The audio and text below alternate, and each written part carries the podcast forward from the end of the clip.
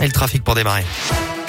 Et pour l'instant, ça roule plutôt bien sur l'agglo lyonnaise. Restez toujours bien prudent. À la une, la rentrée scolaire maintenue. Pas de couvre-feu le soir du 31 décembre.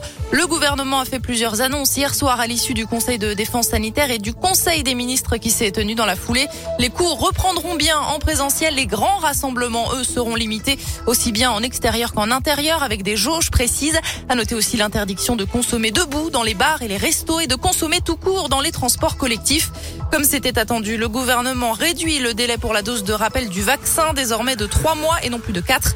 La transformation du pass sanitaire en passe vaccinal a été actée par le gouvernement. Le texte sera débattu à l'Assemblée après-demain pour une application mi-janvier.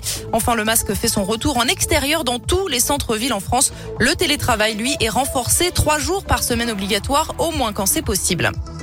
Dans la région, on en sait un peu plus sur le féminicide d'Amberieux en Bugey, l'homme de 55 ans qui aurait tué sa femme dimanche avec un fusil de chasse avant de le retourner contre lui, aurait aussi tiré sur son fils qui appelait les gendarmes selon le progrès. Une enquête pour homicide volontaire a été ouverte. La suite de notre série de la semaine sur Radio Scoop, la rétrospective de 2021. Et ce matin, on revient sur les grands événements qui ont marqué l'année à Lyon, Philippe Lapierre. Et on commence avec la campagne de vaccination contre le Covid. La première injection à Lyon a lieu il y a pile un an, le 28 décembre 2020, et la campagne se déploie ensuite dans la région le 4 janvier 2021. Le 13 janvier, exploit médical à l'hôpital Édouard Herriot, un Islandais est greffé des deux bras. Toujours en janvier, les Enfoirés tournent leur nouveau spectacle sans public à la halle Tony Garnier. Le 30 mars, Villeurbanne est élue capitale française de la culture pour l'année 2022. En mai, un mur s'effondre près de Rive de Gier provoquant une grosse galère sur les rails entre Saint-Etienne et Lyon. Le 27 juin, Laurent Vauquier rempile pour un deuxième mandat à la tête de la région Auvergne-Rhône-Alpes. Et sorti le 20 juillet, Camelot premier volet du lyonnais Alexandre Astier cartonne au cinéma.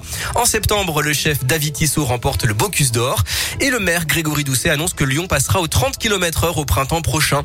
D'ailleurs, sur la route 2021 a aussi été marqué par l'expérimentation d'une voie de covoiturage sur l'axe M6-M7. Merci Philippe. Et dans le Rhône, on peut ajouter aussi la réélection du maire de Givor, Mohamed Boudjelaba, il y a deux semaines, tout juste après l'annulation du scrutin de 2020 par la justice.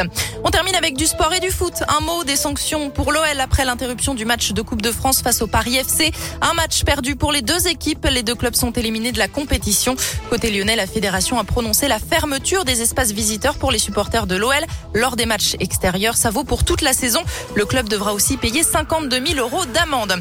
Un mot de basket aussi pour terminer une troisième défaite de l'Asvel en championnat. Les Villeurbanais décimés par le Covid se sont inclinés 83 à 85. C'était face à Limoges à domicile hier soir.